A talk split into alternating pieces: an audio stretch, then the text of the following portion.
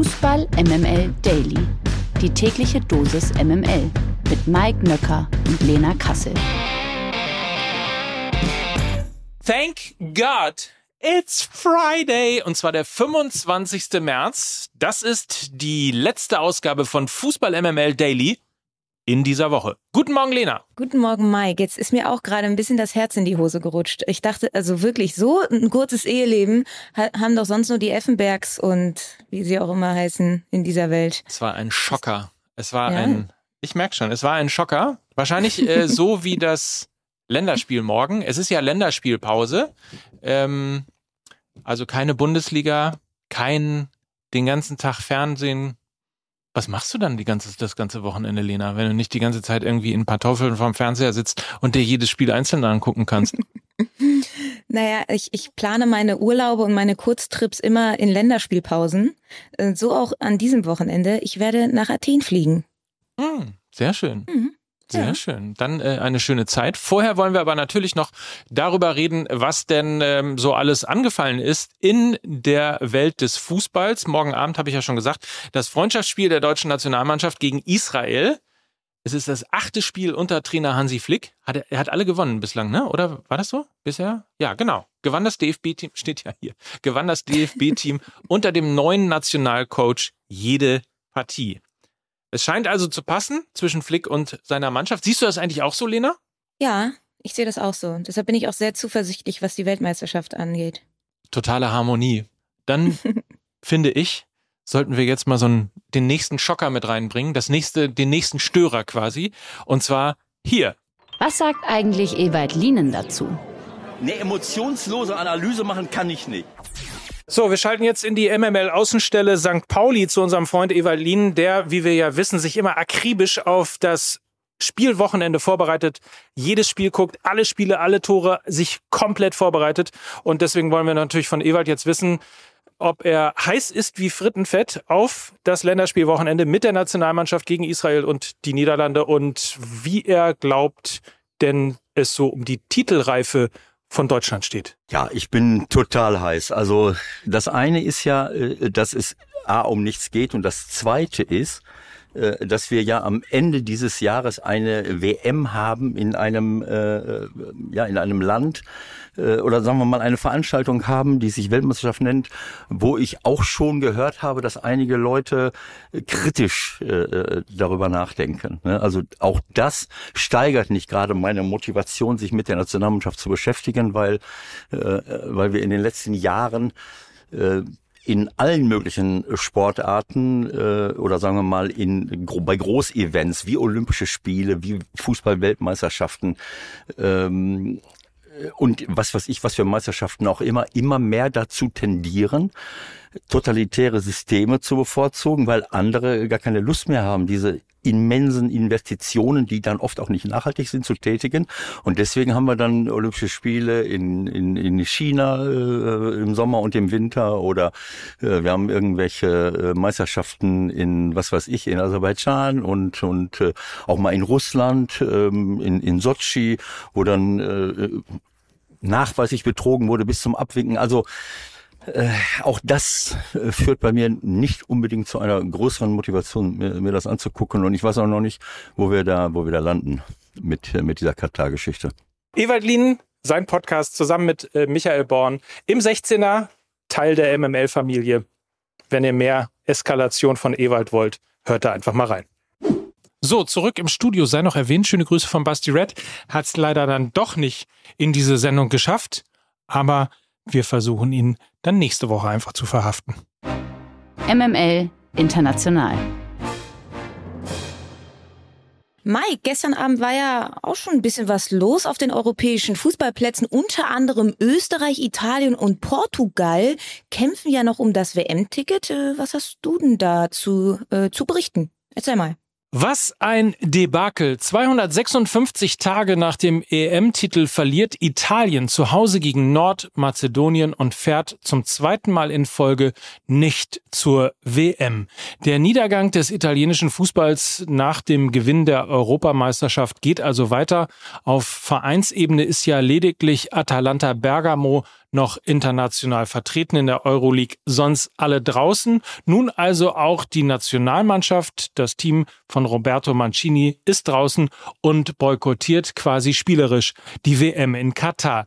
Ebenso keinen Bock auf Katar haben Österreich nach einem 1 zu 2 in Wales und die Türkei, die allerdings nur knapp gegen Portugal verloren haben. Das Team von Stefan Kunz hatte in der 85. Minute die große Chance zum Ausgleich, allerdings verschoss Burak Yilmaz einen Elfmeter. In der 94. Minute machte Nunez dann alles klar zum 3 zu 1 Sieg für Portugal.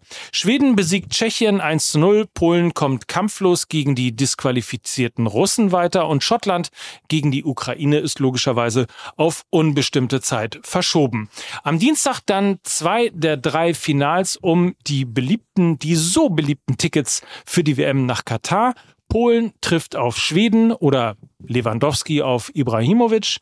Portugal empfängt Nordmazedonien und Wales wartet hoffentlich bald auf den Sieger von Schottland gegen Ukraine. Bereits gestern Mittag qualifizierten sich Japan und Saudi-Arabien für die WM. Japan sicherte sich mit dem 2 zu 0 Sieg in Australien zum siebten Mal in Serie ihr Ticket und für Saudi-Arabien ist es die sechste WM-Teilnahme. Australien muss nun aber auf die Playoffs hoffen. Der Knaller des Tages. Paukenschlag im deutschen Profifußball. Türkgücü München zieht sich mit sofortiger Wirkung vom Spielbetrieb der dritten Liga zurück. Das gab der Club gestern bekannt. Alle bisher ausgetragenen Partien werden damit annulliert. Türkgücü heißt Lena was nochmal übersetzt? Türk, türkische Kraft. Türkische okay. Kraft. Also sie sind die türkische Kraft, allerdings nicht mehr die finanzielle Kraft, kann man so sagen. Das hast du sehr schön zusammengefasst. Ähm, ja, Wortlaut war wie folgt. Ähm, sie können ihren laufenden Zahlungsverpflichtungen nicht mehr nachkommen und sind damit nicht mehr in der Lage, die Durchführung des Spielbetriebs bis Saisonende wirtschaftlich aufrechtzuerhalten. Das teilte der Deutsche Fußballbund mit. Und das Schlimme daran ist, dass die Münchner automatisch eben ans Tabellenende gesetzt werden. Also wenn ihr jetzt auf die Kicker-Tabelle der dritten Liga geht, steht da überall 0, 0, 0, 0, 0, 0 Punkte.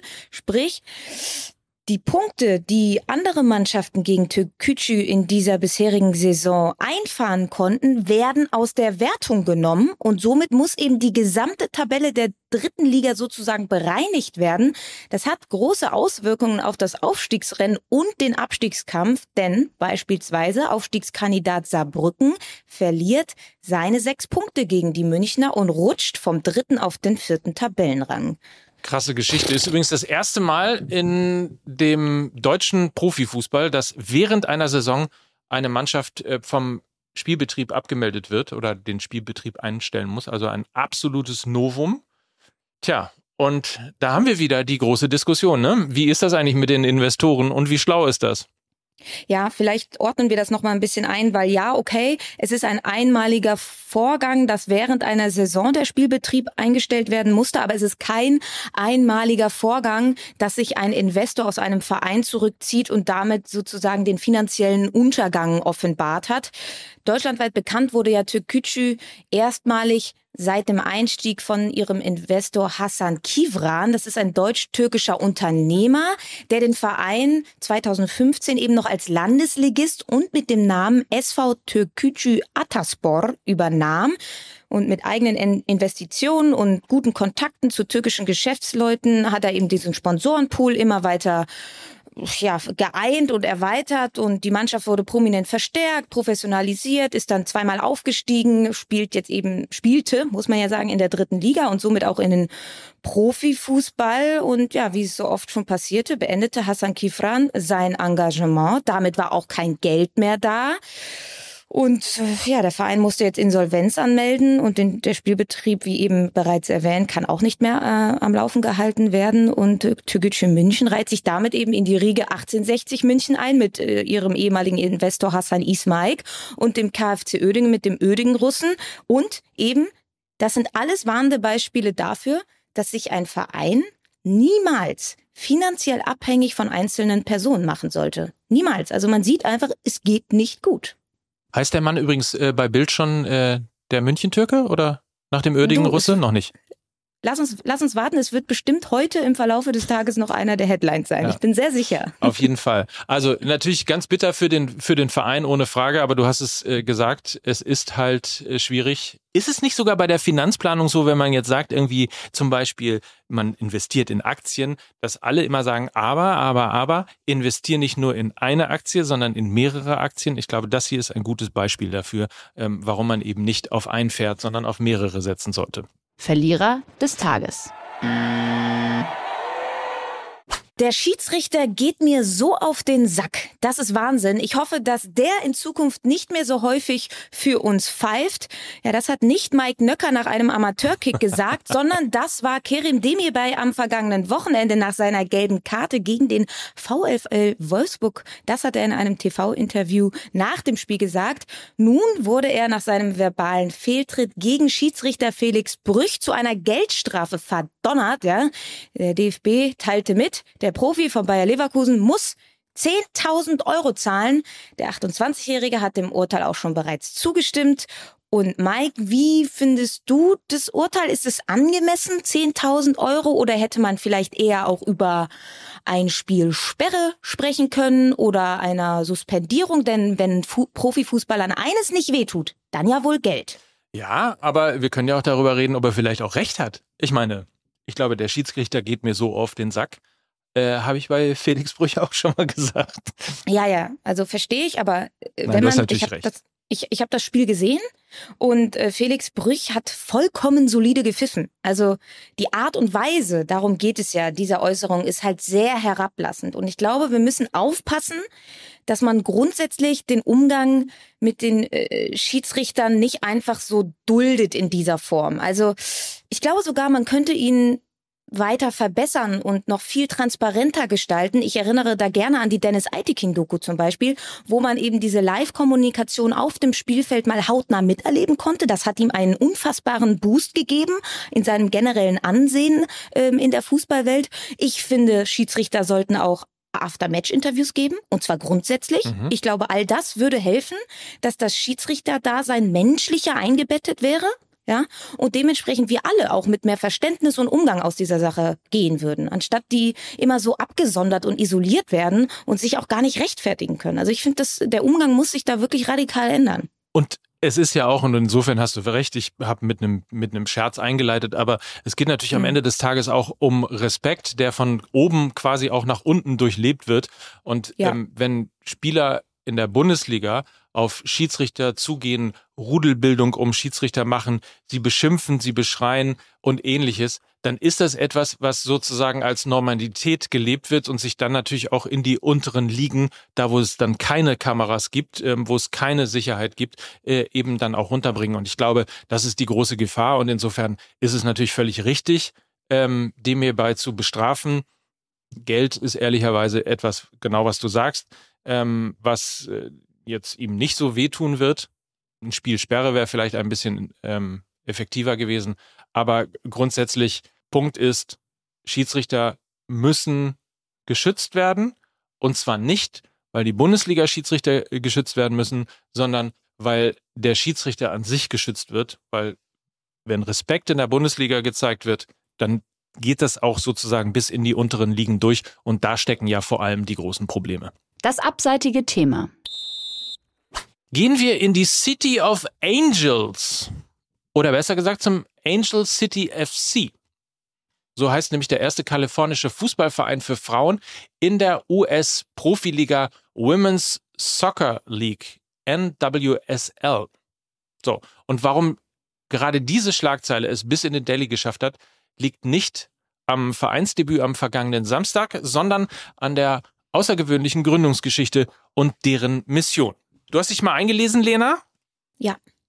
Also das ist, hat natürlich auch ähm, ein mediales Interesse hervorgerufen, denn der Angel City FC wurde eben von Hollywood-Star Natalie Portman gegründet und sie will eben mit diesem Verein die Fußballkultur weltweit verändern und weltweit zu mehr Gerechtigkeit führen. Und bevor ich weiter ausführe, Hören wir am besten mal selber rein, denn Portman war zuletzt bei Jimmy Fallon in der wohl bekanntesten Late-Night-Show der Welt zu Gast und redete über das Projekt. Und so klang das dann.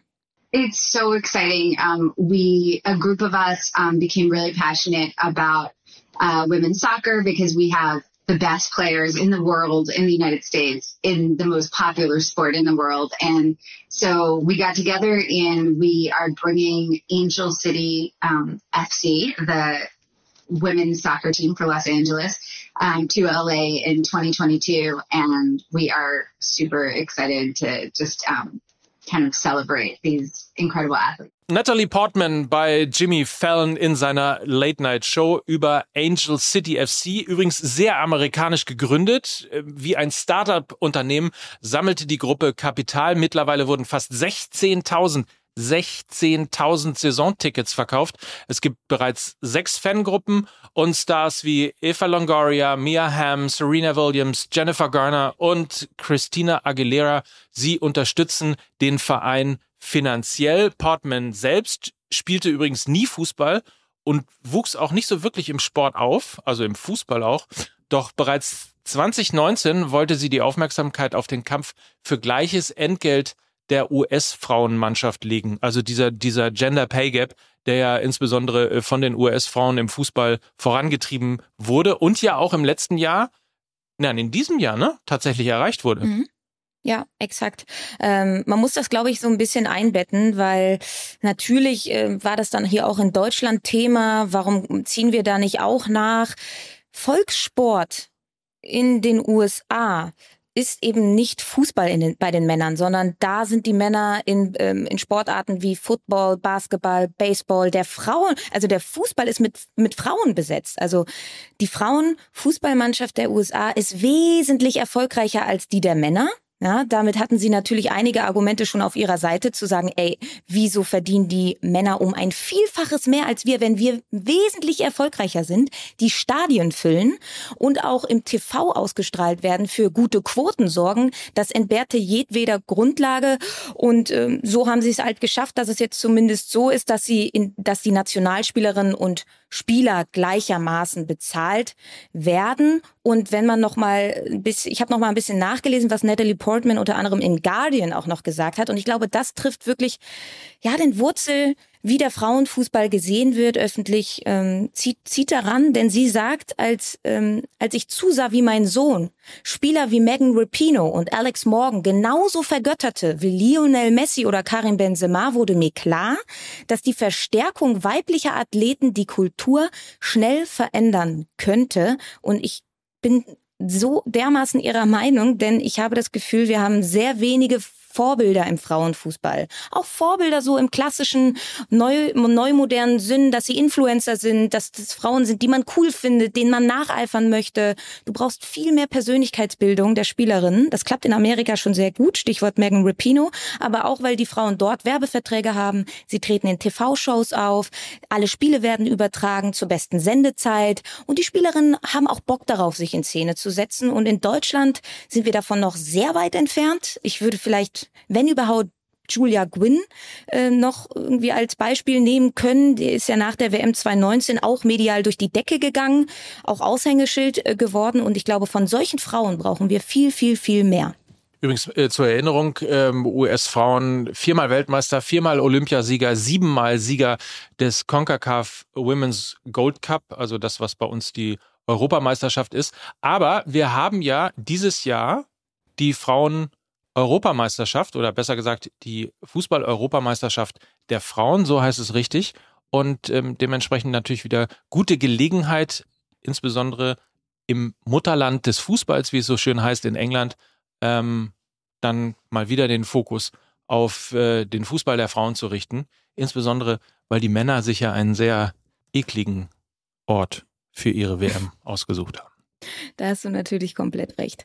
Und äh, auch schön, dass es eben ähm, die Fußball-Europameisterschaft der Frauen eben im Sommer ist und ähm, vom 6. Juli bis 31. Juli, wo eben keine Weltmeisterschaft der Männer stattfindet, sondern die findet ja im November statt. Das heißt, eigentlich ist genügend Raum und Zeit, diesem Event richtig viel Publicity zu geben, beste Sendeplätze zu geben. Und ich bin sehr gespannt, ob äh, wir ein ähm, Frauenfußballspiel dieser Europameisterschaft um 20.15 Uhr live in der ARD sehen werden. Ich bin gespannt.